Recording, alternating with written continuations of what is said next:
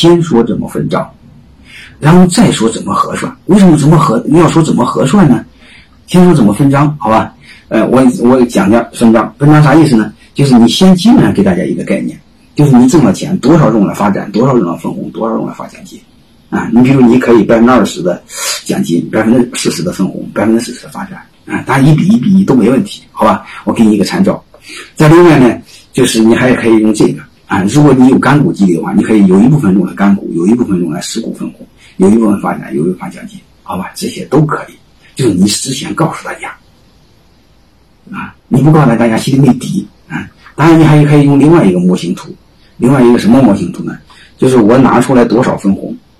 啊，这个分红这部分有一部分是干股，有一部分是实股，啊，你也可以这么来说。你比如我三十的分红，三十当中百分之二十的是干股，百分之八十的是实股，也没问题。你都要说清楚，好吧？这就是先把分章说清楚。啊，再另外你分章说清楚，每个人分多少呢？你要说好价值评估。价值评估怎么办呢？就是每个部门尽可能独立核算，独立核算其实就是营收的分配。刚才我说的是利润的分配，啊，那营收怎么还要分配呢？营收是不是都是销售部的？那也不一定。为什么呢？啊，你想想，研发不给你做贡献，你能带来销销售吗？生产不给你做贡献，你能带来销售吗？是吧？那个、那个、那个、那个采购不给你做贡献，你能带来销售吗？这就面临的一个问题，就是如果今年有一个亿的销售，生产贡献比占多少？供应占多少？采购占多少？研发占多少？内部管理占多少？但是你可以继续细化，采购占多少？财务占多少？人事占多少？好吧，它贡献占比是多少？这个你们要去思考。怎么说？还有一个存量怎么占？增量怎么占？增量是谁创造的？增量是销售创造的？是生产创造的？还是研发创造的？呃，这个这个不能不匹配啊！这个不匹配，大家都不干活。因为今年有一款新产品卖的特好，那是那谁的事儿？那肯定是研发做的事儿。还有谁做的事？销售做的事，对吧？还有一个，你看其他都没变，生产把成本给降低了，那是生产的事儿。生产成本销售量没增加，你会发现它这个这个效益这个利润增加了，那是谁的事好吧？这这时候你要把它说清楚，你说不清楚的话，这背后就不好。嗯，就是存量怎么分，增量怎么分？嗯，还有一个这个占比贡献占比，不管是增量，不管是存量，你是市场化运作。就像阿米巴的内部的市场化，啊，就是他们商量，他们谈，还是你公司有决策团队行政干预，这个都要做思考，因为这个做不好会闹成庞大的内耗。在这方面，你们一定要知道一个道理：公司之所以存在，就是因为生产的便宜，买的贵，才自己生产。如果关于这个占比怎么分配，你们产生极大的内耗，从而导致生产成本降低，还不如买的便宜呢。回来，你公司存在失去意义。我不知道大家能听明白了没有？就是我们太多的企业推行阿米巴，就看似大家的积极性增加了，你看反倒增加了内部的交易成本，结果比买的还贵，阿米巴经营失败。啊，所以这方面我们要做好好的思考。当然还有工资占比，好吧？这方面你们要知道，如果想明白的话，你最好是把这些方面做到，就是大锅饭和小锅饭把它分好。嗯，如果这方面你逻辑还不清晰，嗯，你可以听听泰山管理学院专门有另外一门课叫制度经营。啊，制度经营我的内部的基本的逻辑就是降低内部的交易成本。你别内部自主经营了，交易成本反倒比外边还高，那你生产东西有什么用呢？我们太多的企业学习阿米巴不好，就是因为你看理念各方面都很好。落地的时候，结果内部的交易成本反倒增加了，矛盾反倒增加了，那毁了，对吧？我们所有的改革是提高内部的效率，降低内部的成本才对。如果增加，不就失败了吗？对吧？所以我们一定要思考背后的所有的改革的目的是什么。如果方法不到位，它会反其道而行之，那就错了。好了，那个具体我就不讲了。具体这个这个这个泰山王立看王院长要讲两天课呢，啊，还三天课好像是。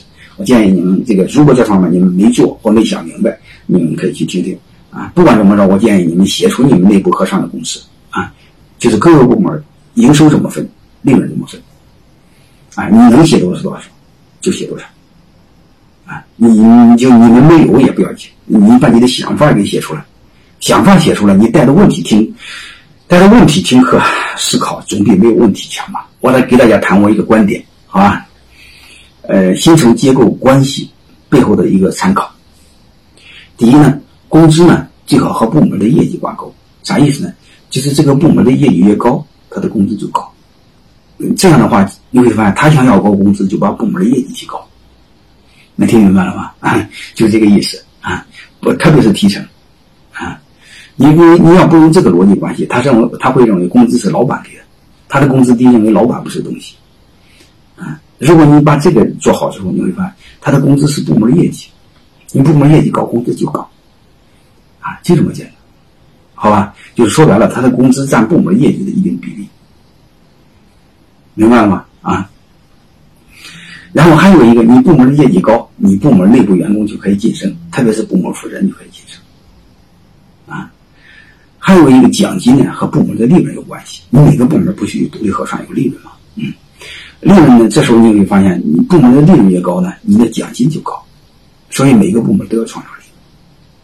还有一个，特别是对部门负责人，你就可以晋升。你不能说光创造业绩，呃，光创造收入没有业没有利润，那要你干什么？对吧？你的部门不存在没有意义。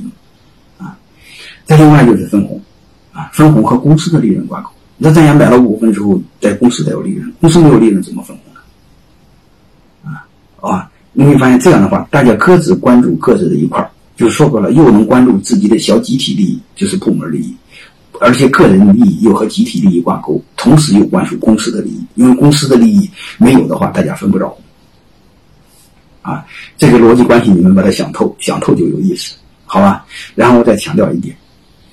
你们的工资标准和福利标准，公司要统一。为什么？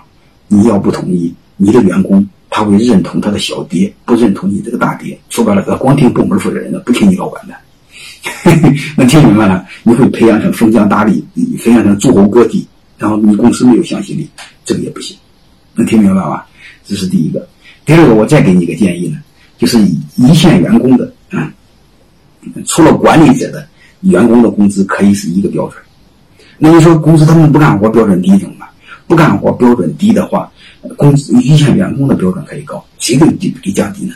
把管理者的给降低，为什么呢？因为员工你嗯干不好是你管理者的责任，让管理者承担风险，是你没管好。这样的话，让基层的员工有安全感。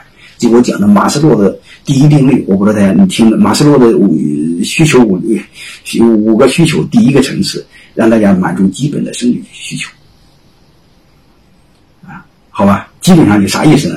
就是基本的一线的员工的工资，整个公司是一个标准，包括福利，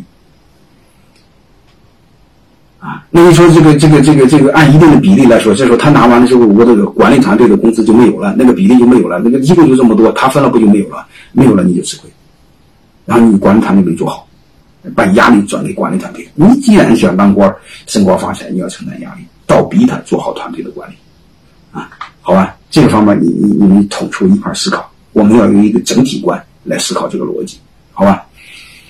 呃，特别是各个部门，你会发现大家是一，你通常来说就是，如果公司以同一个工资标准和福利标准，包括一线员工的工资都基本一样的话，业绩好的部门，你看他又有工资又有奖金。见到业绩不好的话，他就没有奖金了，因为他没有利润了。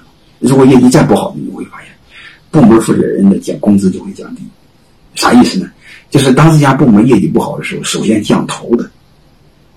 我们通常是什么？业绩不好的时候，通常降小兵的，对吧？这是不可以的，因为是你你管理没到位，你怎么降员工的呢？